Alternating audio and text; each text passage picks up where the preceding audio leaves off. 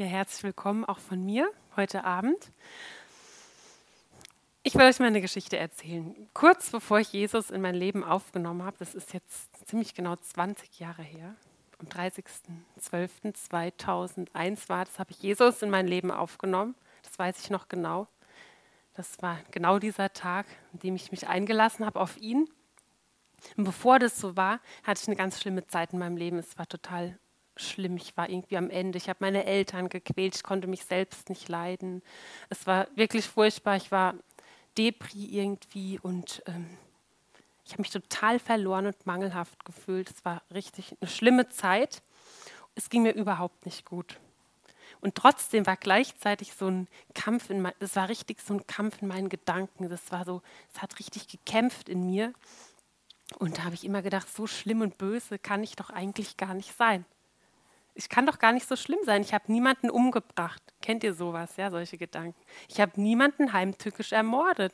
So schlimm bin ich doch eigentlich überhaupt nicht. Im Vergleich zu anderen, warum spüre ich diese Verlorenheit in mir, obwohl ich so etwas Schlimmes überhaupt gar nicht gemacht habe? Und ähm, dann bin ich Christ geworden. Irgendwie hat der Heilige Geist es hingekriegt mit mir. Das ist übrigens eine Ermutigung. Wenn er es mit dir hingekriegt hat und mit mir, dann kriegt das mit anderen auch hin. Dass wir das verstehen, dass wir Jesus brauchen. Und dann habe ich in mein Leben auf, eingeladen und ähm, dann habe ich mich in der Bibel entdeckt. Ich habe was über mich gelesen. Und das will ich mit euch mal lesen zusammen. ich habe mich in der Bibel entdeckt und habe festgestellt, ich bin noch viel schlimmer, als ich gedacht habe.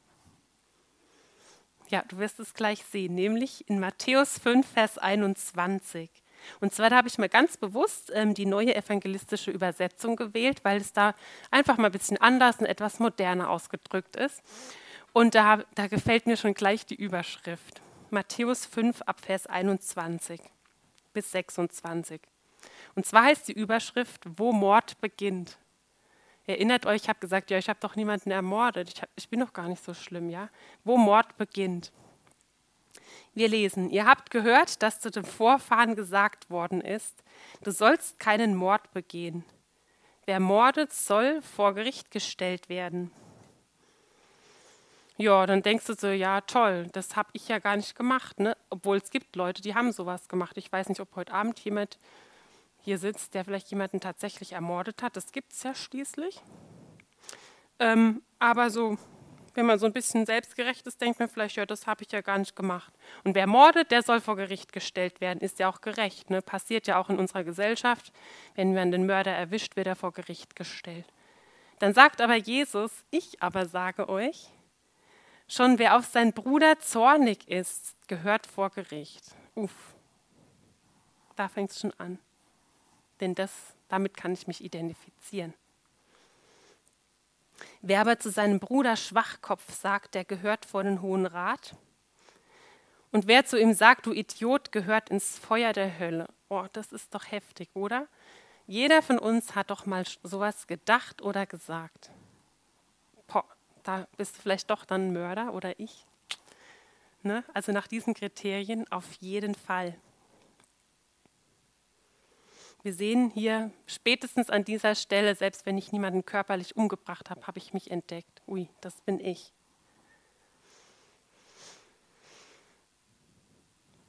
Dann wollen wir mal sehen, wo fängt genau das Morden also an? Wo fängt es an? Welch, an welchem Punkt genau? Und der Punkt, wo es anfängt, ist in unserem Herzen. Es ist unser Herz. An der Stelle wo ich nicht vergeben und loslassen will oder kann, da fängt es an, dass ich etwas in meinem Herzen gegen jemanden habe. Da, wo ich mein Herz nicht bereinigt habe, da fängt das Morden an. Das finde ich ganz schön krass. Es zeigt uns, wie verloren und böse wir als Menschen sind, dass aus uns selbst ohne Jesus nichts Gutes rauskommt. Da ist Mord in unserem Herzen. Das finde ich schon ganz schön krass. Jetzt lesen wir mal in Vers 23, was wir tun sollen, wenn denn sowas in unserem Herzen ist. Wenn du also deine Opfergabe zum Altar bringst und es fällt dir dort ein, dass dein Bruder etwas gegen dich hat, dann lass deine Gabe vor dem Altar liegen. Geh und versöhne dich zuerst mit deinem Bruder. Dann komm und bring Gott dein Opfer. Also heutzutage ist es ja nicht mehr so, dass wir ein Opfer bringen müssen. Aber dann denke ich zum Beispiel, was ist, wenn ich zum Gottesdienst gehe und mit den, meinen Geschwistern zusammen Gott ein Lobopfer bringe? Hui. Da steht, wenn, ich, wenn der andere was gegen mich hat, dann soll ich hingehen und das bereinigen. Und dann erst soll ich mein Opfer bringen. Wenn du jemand eine Schuld zu bezahlen hast, einige dich schnell mit deinem Gegner, solange du noch auf dem Weg zum Gericht bist, mit ihm auf dem Weg zum Gericht bist. Sonst wird er dich dem Richter ausliefern und wird dich dem Gerichtsdiener übergeben und du kommst ins Gefängnis. Ich versichere dir, du kommst erst dann wieder heraus, wenn du den letzten Cent bezahlt hast. Interessant, dass Sie hier von Cent sprechen. Ist also modern. Das wird dann mit uns passieren. Du wirst dann rechtmäßig dem Richter übergeben, kommst vors Gericht und dann kommst du ins Gefängnis und du wirst nach Schuldigkeit bezahlen, bis zum letzten Cent. Das passiert dann mit uns, wenn wir unsere Sachen nicht bereinigen. Wir sehen also, es fängt schon da an, wo wir ein böses Urteil über den anderen fällen, wie zum Beispiel, du Idiot. Oder hat jemand schon mal gedacht, du blöde Kuh? Es fängt da an, wo ich so wütend bin, dass ich dem anderen sagen würde am liebsten, du bist das Letzte und aus meiner Sicht hast du den Tod verdient. Das ist ganz schön ernüchternd, würde ich sagen. Was soll ich denn tun, wenn solche Sachen in meinem Herzen sind? Schnell entgegenkommen den Gegner, die Sache klären, deine Sache klären. Nicht der andere, sondern du. Da steht nichts davon, was der andere mit dir zu klären hat, sondern das, was du mit ihm zu klären hast. Heißt das jetzt, dass ich alles gut finden muss, was meine Schwester oder mein Bruder macht oder irgendjemand, der, das muss ja nicht unsere Glaubensgeschwister, Glaubensbruder, Glaubensschwester sein, es kann ja irgendjemand sein, vielleicht deine nicht geretteten Kinder oder sonst irgendjemand, ja, soll ich das gut machen, das Unrecht einfach hinnehmen, einfach sagen, ja, Schwamm drüber ist schon in Ordnung? Nein, das heißt es nicht. Aber wir müssen es loslassen. Du kannst nur deinen Teil erledigen. Du bist verantwortlich für deine Reaktion auf das, was mit dir passiert. Für das andere bist du nicht verantwortlich. Wir haben über die Angelegenheiten des anderen keine Verfügungsgewalt. Ich kann das nicht einfordern. Es geht nicht. Ich kann den anderen nicht drücken, sich zu entschuldigen. Das ist unmöglich. Ich kann nur meine Seite klären. Also haben wir gesehen, das Böse fängt in unserem Herzen an, in dem Moment, wo du und ich ein Urteil über den anderen fällen, wo wir eine Anklageschrift haben. Du hast das gemacht, du hast das gemacht, das ist ja was, das innen drin uns abgeht, ja, wo man so richtig wütend ist. Ja? Diese Anklage, wenn wir die nicht fallen lassen und eine Anklageschrift gegen den anderen im Innern formulieren. Und manchmal kommt es dann auch raus. Das ist, wenn also es wird irgendwann rauskommen, denn wenn es in uns drin ist, wird es irgendwann rauskommen. In Matthäus 7, Vers 1 bis 5, also Matthäus 1, 7, 7 1 bis 5, da steht, richtet nicht. Warum? Damit ihr nicht gerichtet werdet. Denn mit welchem Gericht ihr richtet, werdet ihr gerichtet werden. Und mit welchem Maß ihr messt, wird euch zugemessen werden. Das ist doch ganz schön enorm. Dieses, dieses ähm, Wort, das hat mich mal getroffen wie ein Skalpell. Ich sage das wirklich mal so, das ist, das hat, ich habe das gelesen und das ist so, das ist, wie wenn mich das auseinandergenommen hätte, weil ich habe mich dadurch so überführt gefühlt. Denn ich habe sowas mit mir selbst gemacht. Ich habe mich gerichtet. Ich habe ein Urteil über mich gefällt. Du bist unmöglich, so und so, du hast eigentlich das und das und das verdient. Das ist eine Anklageschrift gegen mich selbst. Was, ich bin in Unfreiheit gekommen. Ich bin genau in das gekommen, was da vorher auch gestanden hat, was wir gelesen haben. Ich bin ins Gefängnis gekommen. Du bist dann gefangen in dir selbst. Das kann man mit sich selbst und auch mit anderen machen. Und das Coole ist, ich bin so dankbar, dass der Heilige Geist mich dadurch überführt hat. Das konnte ich dann wirklich sagen, Herr, es tut mir leid, ich lasse mich los. Ich zerbreche das über meinem Leben. Dann bin ich in Freiheit gekommen. Es hat mich total erlöst. Also wir sollen nicht richten. Warum? Damit wir nicht gerichtet werden. Und dann steht in Vers 3, was aber siehst du den Splitter, der in deines Bruders Auge ist, den Balken aber in deinem Auge nimmst du nicht wahr? Oder wie wirst du deinem Bruder sagen, erlaube, ich will den Splitter aus deinem Auge ziehen, und siehe, der Balken ist in deinem Auge. Heuchler steht da, aua, Heuchler. Zieh zuerst den Balken aus deinem Auge, und dann wirst du klar sehen, um den Splitter aus deines Bruders Auge zu ziehen. Also das ist praktisch so, in dem, im Auge des anderen ist ein Splitter. Hat jemand schon mal einen Splitter im Auge gehabt? Also einen richtigen Splitter hatte ich Gott sei Dank noch nie im Auge, weil das ist auch, glaube ich, sehr gefährlich. Da kann das Auge ja auch richtig beschädigt werden. Aber gerade letztens hatte ich das, da habe ich gerade ein, äh, Unterrichtsstunde gehabt und äh, das war, da habe ich sowas im Auge gehabt und das irritiert total. Das nervt richtig, du siehst nicht mehr richtig, dann blinzelt man so. Da würde man am liebsten da wegrennen, vor einen Spiegel das rauspulen und weitermachen, weil es einfach total ablenkt. So, so kann ein Splitter sein. Das ist was, was total nerviges bis hin zu gefährlich. Ja? Und da wird es verglichen mit einem Balken. Stelle ich mir so einen Balken im Auge, was ist denn das? So ein Flock oder so, ich weiß nicht. Das ist ein, ein, ein total übertriebener fast übertriebener Vergleich. Der eine hat einen Splitter und ich habe einen Balken. Ja, was ist denn bitte schön der Balken? Was ist denn das? Ich würde sagen, der Balken ist eine richtende und eine bewertende Haltung.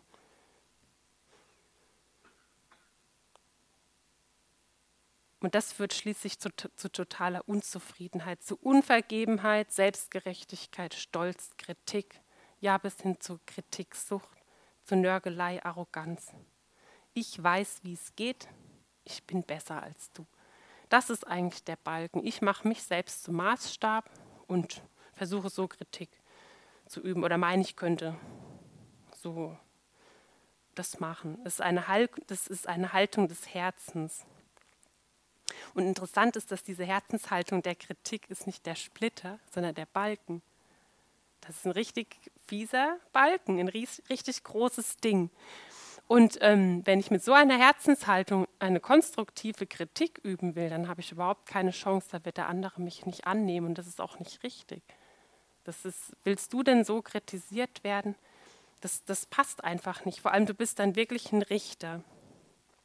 Ein Richter ist jemand, heißt Krites, und da kommt übrigens das Wort Kritik auch her, ist derjenige, der entscheidet und das Urteil fällt.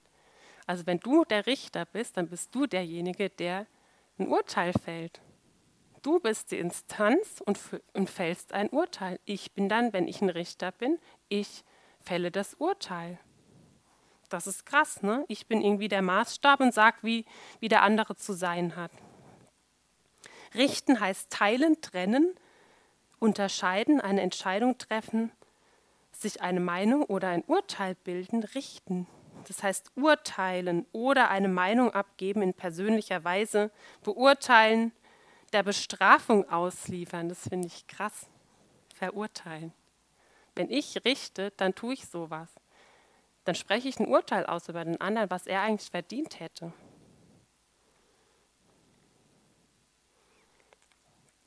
Wir vertiefen diese Gedanken aus dem 2 in Römer 14, Vers 10 bis 13.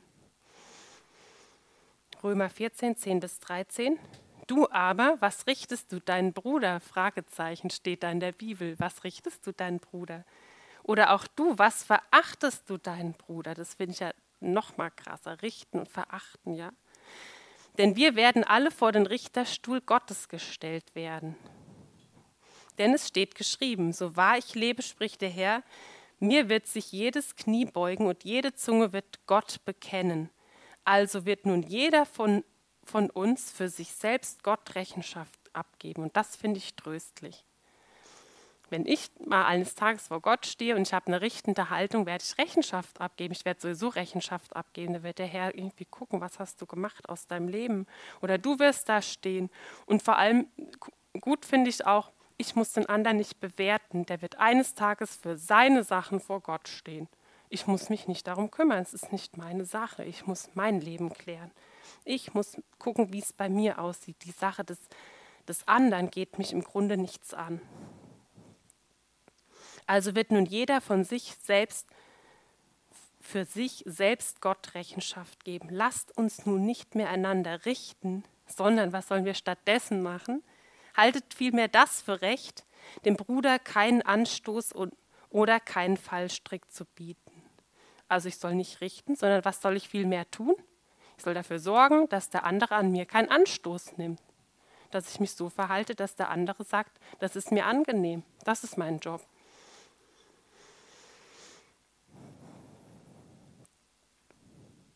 Wir hatten ja eben gerade in diesem Vers, was verachtest du deinen Bruder? Das finde ich schon ganz schön heftig. Ne? Was, warum machst du das? Was verachtest du ihn?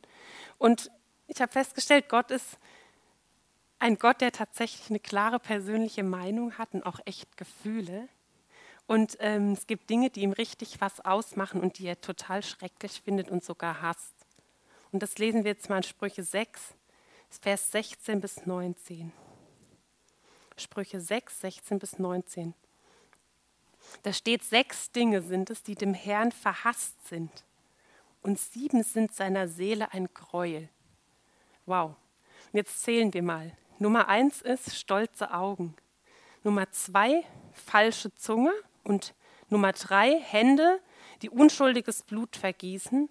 Nummer vier, ein Herz, das heillose Anschläge schmiedet.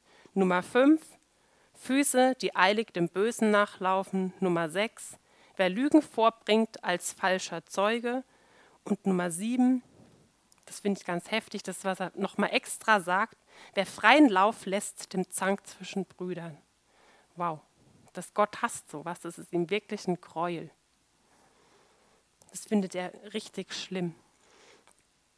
Und ähm, in einer anderen Übersetzung steht, ähm, ein Herz, das heillose Anschläge schmiedet, da steht ein Herz, das böse Gedanken durchpflügt.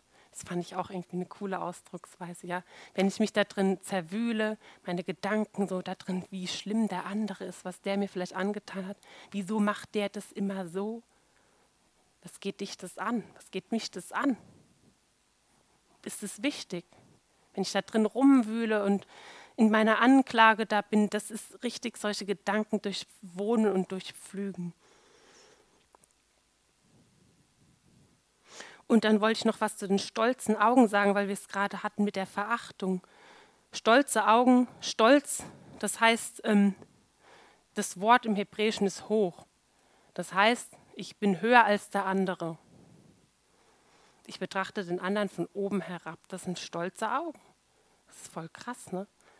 Das ist so, also wie ich bin, das ist der Maßstab, ne?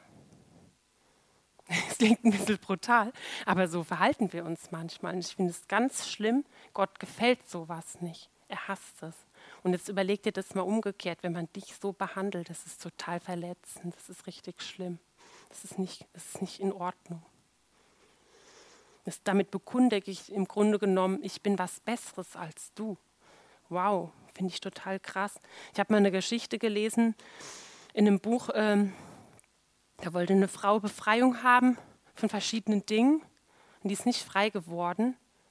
Und äh, da wurde ihr eine Hausaufgabe gegeben, dass sie äh, darüber nachdenken soll, ob sie jemanden verachtet. Und die Frau hat erst mal gesagt, ja, denkt sie eigentlich nicht, dass es auf sie zutrifft. Und dann ist sie damit aber wirklich vor Gott gegangen, hat gebetet und der Herr hat sie total überführt, dass sie Verachtung in ihrem Herzen hat. Und sie hat Buße getan und ist zack, zack frei geworden. Wow.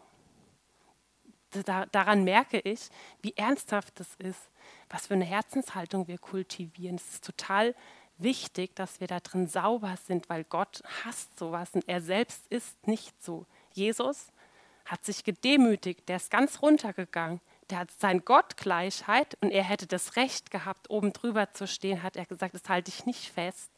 Ich halte das nicht fest, ich lasse das los und ich erniedrige mich bis runter, ganz in den Tod. Und deswegen hat Gott ihn erhoben. Das ist total gewaltig. Und diese Herzenshaltung sollen wir haben, steht im Philipperbrief. Habt diese Gesinnung in euch, die auch in Christus Jesus war. Das, also ich möchte immer mehr so werden, weil das ist eigentlich das ist die Schönheit von Jesus. Das ist von oben, das ist von, dieses oben herab, das ist vom Teufel. So war er, so ist er. Interessant ist, dass Hochmut auch vor dem Fall kommt. Ne? Das steht wirklich in den Sprüchen 16, 18. Vor dem Verderben kommt, kommt Stolz und Hochmut vor dem Fall.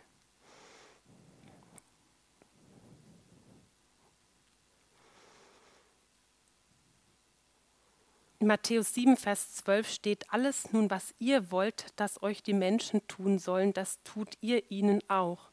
Denn darin besteht das Gesetz und die Propheten. Das ganze Gesetz ist damit erfüllt, den anderen zu lieben wie mich selbst.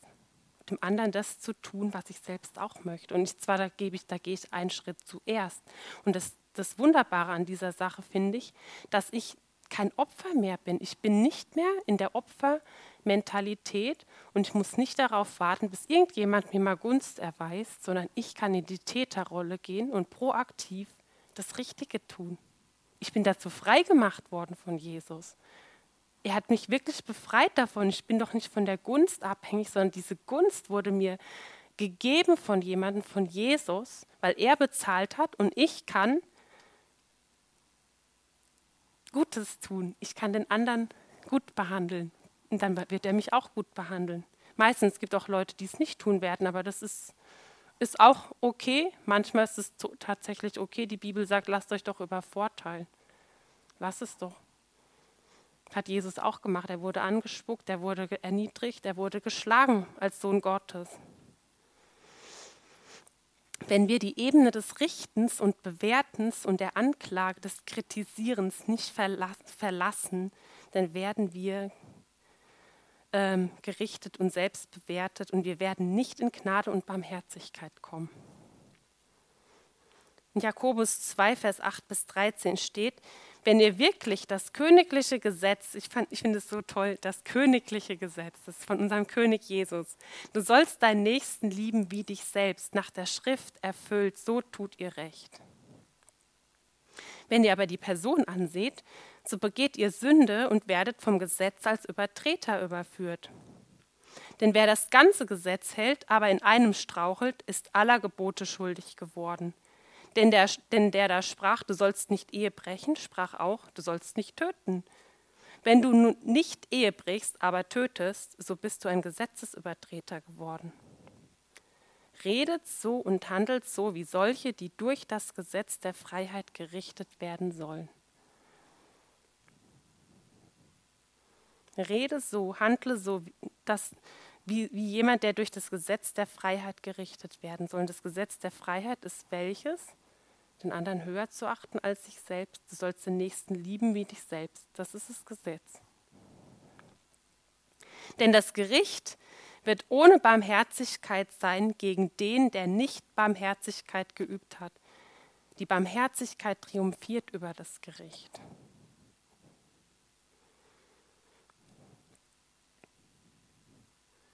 Das ist grausam. Wenn wir keine Barmherzigkeit gewähren, werden wir selbst im Gericht sein.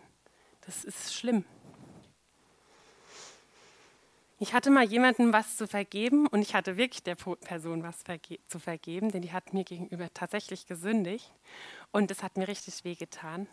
Und das habe ich nicht nur so empfunden, das war so. Und ähm, das ist mir schwer gefallen. Das war jetzt nicht so einfach so, oh, das, ja, so ist okay, so war das nicht. Und da ich, habe ich, hab ich gebetet und dann kam mir genau dieser Bibelvers in den Sinn. Die Barmherzigkeit triumphiert über dem Gericht. Und dann konnte ich das loslassen und dann war alles wieder gut.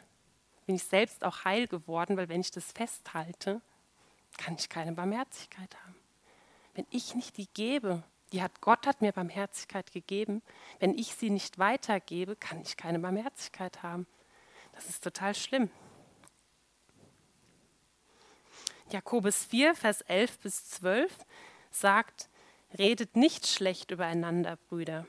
Wer über einen Bruder schlecht redet oder seinen Bruder, also immer auch die Schwester natürlich, seinen richtet, der redet schlecht über das Gesetz und richtet das Gesetz. Was war nochmal das Gesetz? Du sollst deinen Nächsten lieben wie dich selbst. Wenn du aber das Gesetz richtest, so bist du nicht ein Täter des Gesetzes, sondern ein Richter. Einer ist Gesetzgeber und Richter. Wer ist denn das? Ich oder du? Nein, das ist Gott, der zu retten und zu verderben vermag. Du aber, wer bist du, der du den Nächsten richtest? Müssen wir uns wirklich fragen.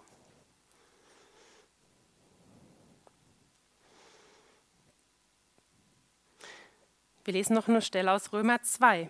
Römer 2, 1 bis 9. Deshalb bist du nicht zu entschuldigen, Mensch, jeder, der da richtet. Denn worin du den anderen richtest, verdammst du dich selbst, da haben wir es wieder.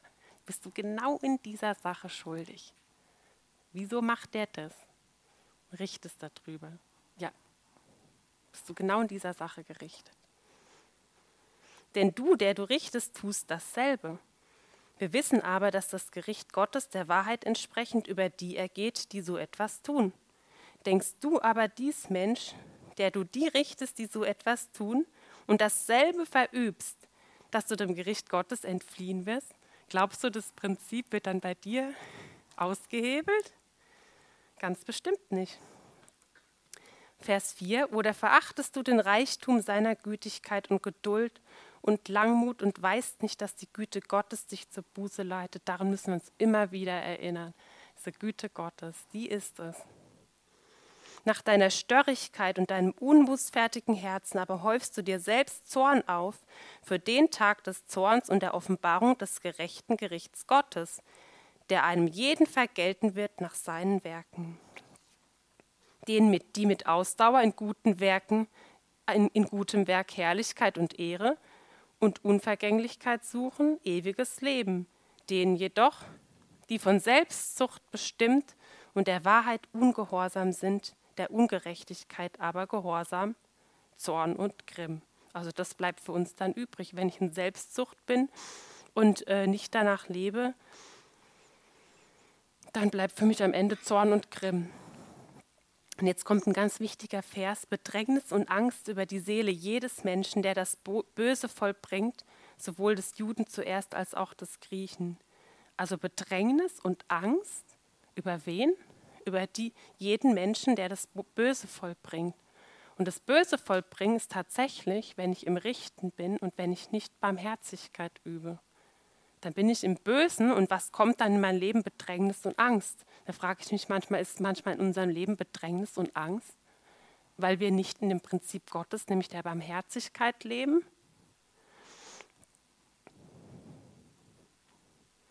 Dann kommen wir nämlich ins Gefängnis. Du bist dann unfrei. Du bist wirklich, man wird geknechtet. Wenn man nicht danach lebt, dann ist Bedrängnis und Angst unser Gefängnis. Kann es sein, dass wir nicht weiterkommen, weil wir uns da drin festgebissen haben? Weil wir nicht loslassen, weil wir im Richten, in der Kritik geblieben sind, anstatt diese Ebene komplett zu verlassen. Die hat Jesus ja auch verlassen. Wir sollen Dinge beurteilen, aber wir sollen nicht Menschen beurteilen. Wir müssen manchmal Dinge beurteilen, auch Informationen beurteilen. Wo kommt diese Information her? Aber ähm, Menschen sollen wir nicht beurteilen. Wenn ich über andere zu Gericht sitze, dann widerspricht das genau dem, wie Gott mit uns umgegangen ist. Er nahm nämlich die Strafe, das Gerichtsurteil. Die Strafe ist ja immer ein Gerichtsurteil. Ne? Das ist so wie vor Gericht. Da gibt es äh, wird ein Strafmaß für eine bestimmte Tat festgesetzt und wenn der Richter dann sagt, so ist es, dann wird diese Strafe, ist das Gerichtsurteil, der wird die Strafe umgesetzt. Und die Strafe, die lag auf wem? Auf Jesus. Und in Jesaja steht, die lag auf ihm zu unserem Frieden. Wenn wir keinen Frieden haben, frage ich mich manchmal, leben wir da drin, dass wir, dass wir das angenommen haben und das auch weitergeben. Er hat uns barmherzig gegeben. Und das Interessante ist, nicht mal Jesus richtet uns. Jesus sagt in Johannes 12, Vers 47 bis 48, und wenn jemand meine Worte hört und nicht befolgt, also wenn man das hört, was Jesus sagt und es nicht befolgt, so richte ich ihn nicht, denn ich bin nicht gekommen, dass ich die Welt richte, sondern dass ich die Welt rette. Wer mich verwirft und meine Worte nicht annimmt, hat den, der ihn richtet. Finde ich total interessant. Wer richtet ihn? Das Wort, das ich gerichtet habe, das wird ihn richten am letzten Tag. Wir müssen uns also gar nicht um das Gericht kümmern. Ich bin dafür verantwortlich, dass ich lebe, wie der Herr es möchte. Wenn der andere es nicht tut, dann lass es doch los. Es ist, ist, eines Tages wird er dafür ins Gericht kommen. Das ist nicht unser Job, es ist nicht mein Job. Nicht mal Jesus hat es gemacht, sondern er hat gesagt, das Wort, das ich geredet habe, das wird ihn richten am letzten Tag. Also kann ich das doch getrost loslassen. Ich muss nicht für mein Recht sorgen, ich muss das nicht machen. Der Herr sieht ja alles. Und er ist gerecht.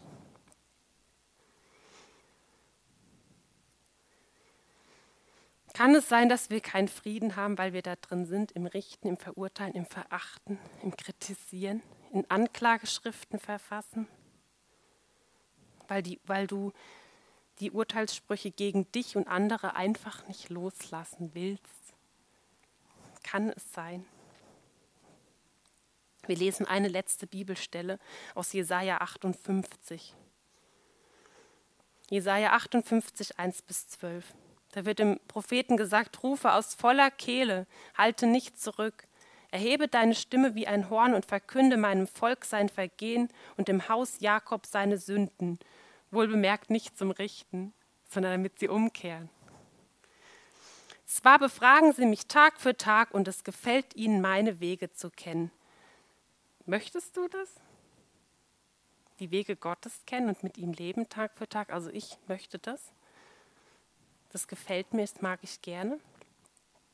Wie eine Nation, die Gerechtigkeit übt und das Recht ihres Gottes nicht verlassen hat, fordern sie von mir gerechte Entscheidungen. Sie haben Gefallen daran, Gott zu nahen.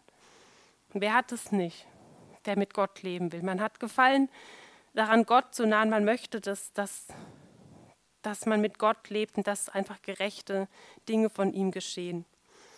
Und dann kommt's. Warum fasten wir und du siehst es nicht? Demütigen wir uns und du merkst es nicht? Siehe, am Tag eures Fastens geht ihr euren Geschäften nach und drängt alle eure Arbeiter. Hast du auch schon mal sowas zu Gott gesagt? Warum ist das nicht? Warum ist das nicht? Warum ist das nicht? Also erstens mal frage ich mich, welche, welche Haltung habe ich gegen, gegenüber ihm? Ist er bei mir in der Anklage? Sitzt er bei mir auf, der, auf dem Richter? äh, dass ich über Gott richte. Warum mache ich das und du machst nichts, ja? Und dann sagt der Herr, ja, ihr geht euren Geschäften nach, ihr drängt eure Arbeiter. Siehe, du, zu Streit und Zank fastet ihr und um mit gottloser Faust zu schlagen. Zur Zeit fastet ihr nicht so, dass ihr eure Stimme in der Höhe zu Gehör brächtet. Ist ein Fasten, an dem ich gefallen habe, etwa wie dies? Ein Tag, an dem der Mensch sich demütigt, seinen Kopf beugen, äh, seinen Kopf zu beugen wie eine Binse und sich in Sacktuch und Asche zu betten. Nennst du das ein Fasten und einen dem Herrn wohlgefälligen Tag? Ja, Herr, jetzt fasst jetzt schon. Warum antwortest du nicht? Siehst du, wie ich schon aussehe? Mach ich vielleicht noch ein schlimmes Gesicht? Wir haben es ja heute nicht mehr mit solchen so Sacktuch und Asche. Man kennt es zwar noch so von, äh, im Deutschen, aber das macht man ja heute gar nicht mehr so. Aber Herr, siehst du, was ich für eine Miene mache?